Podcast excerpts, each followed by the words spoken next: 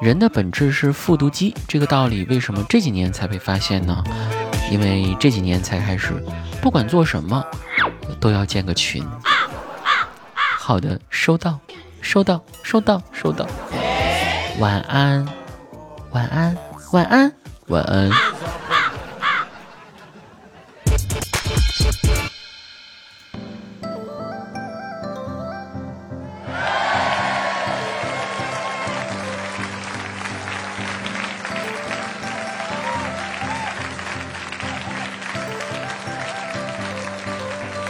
Hello，各位，欢迎收听喜马拉雅去你的段子，我是子木。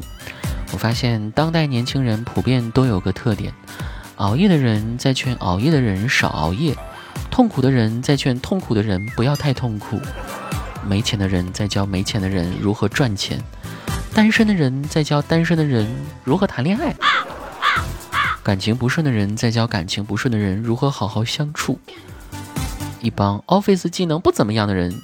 再教别人 Office 技能，总结下来五个字：管好你自己。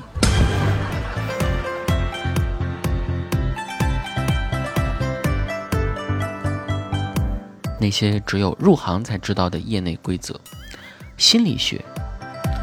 其实你在跟一个人对话的时候，多听少说。多问开放性的问题，你会通过他的回答发现他是怎样的人；通过他对待问题的方式，发现他的生活方式。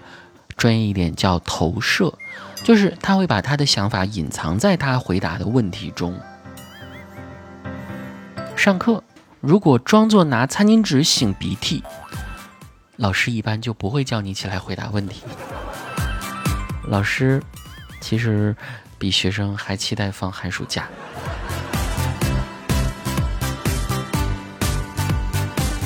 所谓的网红圈，基本十男九 gay，我也不知道为啥。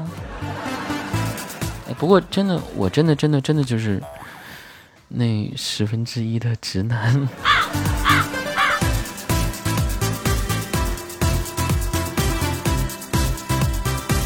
不管哪个行业，回到今天节目开头讲的微信群啊，发现自从有微信之后，就开始流行微信办公各种工作群。只要有同事发一线工作，就秒变清一色点赞的夸夸群；只要领导一发工作任务，清一色收到收到收到工作群。说是工作群是为了工作方便，但其实他妈就是变相加班啊！随时随地还没有加班费，把我这个曾经热爱工作的美男子，活生生的逼成了一个没有私生活的加班狗。刚进公司的时候，公司就是我家，热衷于转发各种工作动态到朋友圈。但在工作一段时间后，各种微信群慢慢就变了味道，工作开始侵占生活，吃饭时间要回复，就连出门约会都要及时回复群消息，无时无刻的打扰，让人开始讨厌微信群的通知声。给公司群设置免打扰，再有通知就装作自己没有看到。必须转发到朋友圈的公司信息，设置仅同事领导可见。在朋友圈吐槽，必须要屏蔽同事领导，甚至想和同事下班就绝交，见面也当不认识。哎，要是硬说微信办公有什么好处的话，那么在跳槽的时候，你可以这么说：你毕业五年，为什么有六年的工作经验呢？全靠加班啊！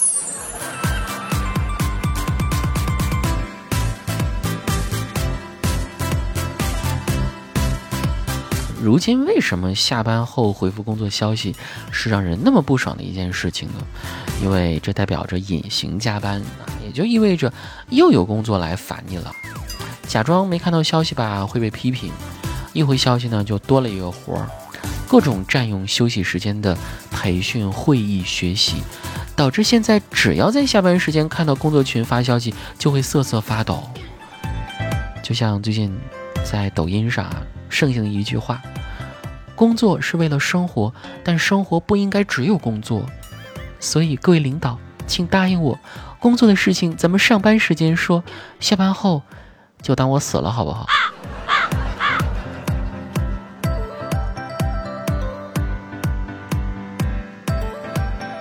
不过吐槽归吐槽啊，如果真的没回消息，你第二天可能就会因为左脚先踏进公司而被开除。就像《奇葩说》里颜如晶说的那样，当下是你需要工作，而不是工作需要你。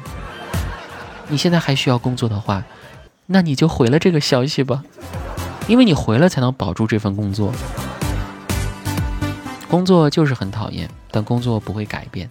我们无法改变这个世界，但我们可以改变自己的心态，可以改变不满意的环境，可以改变处理问题的方式，从而收获新的快乐。人生很短，经不起满腹幽怨。我们的职责是照顾好自己的苟且，时而想起诗和远方，而非焦虑时光。让我们一起共勉吧。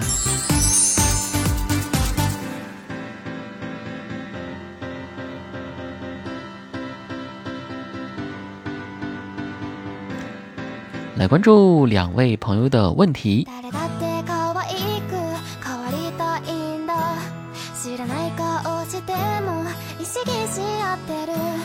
红糖酥饼他说，单位规定不允许穿中裤和短裤，问题是这大夏天的穿长裤也太难顶了吧？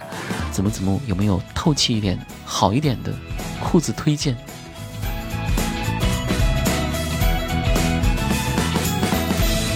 其实你可以去观察一下那些离退休的老干部们，他们穿的长裤就很清凉的嘛，然后再配一双紫色大丝袜和凉鞋，太完美了。那小味儿挠一下就上来了，画面感十足，有没有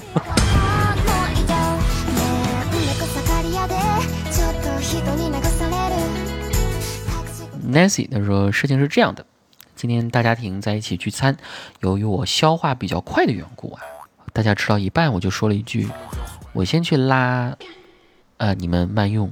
’就被人说了一句：‘你能不能文雅一点？’我想着谁还不拉呢？偶像也拉，女神也拉的呀。但总之就是被大家一脸鄙夷的目光送出去。还好我是个习惯于反思自己的人。”一定是我读的书少，说的不够文雅了。子木，请告诉我，文雅一点应该怎么说呢？嘿，你可以这样说：我去给地表上的那群微生物做一份夕阳末消失的下午茶，浓稠如糖沁般，微黄色酱汁洒在高热量食材错落有致、堆砌而成的金色小塔。点缀各色的纤维碎渣，披上白色纱衣般由木浆浆制而成的摆样，这是一种天人赐予的至真味道。你可以这样进房间跟大家讲，相信大家一定会吃得更香了。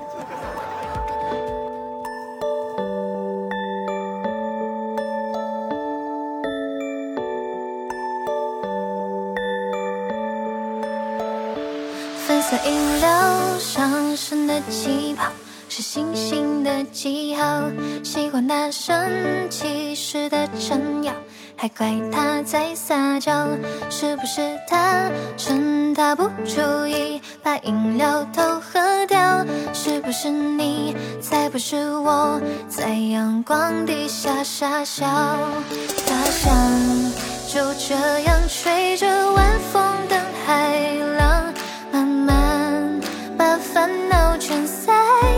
霞光，它也好像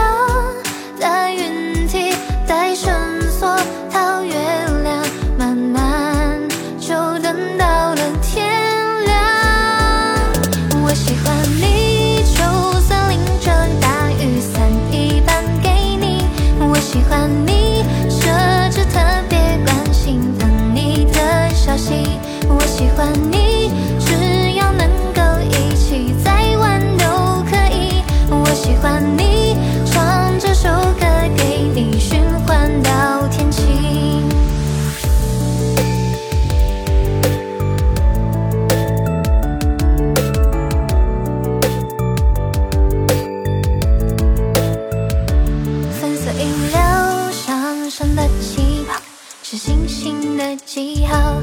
希望那升起时的闪耀，还怪他在撒娇。是不是他趁他不注意把饮料偷喝掉？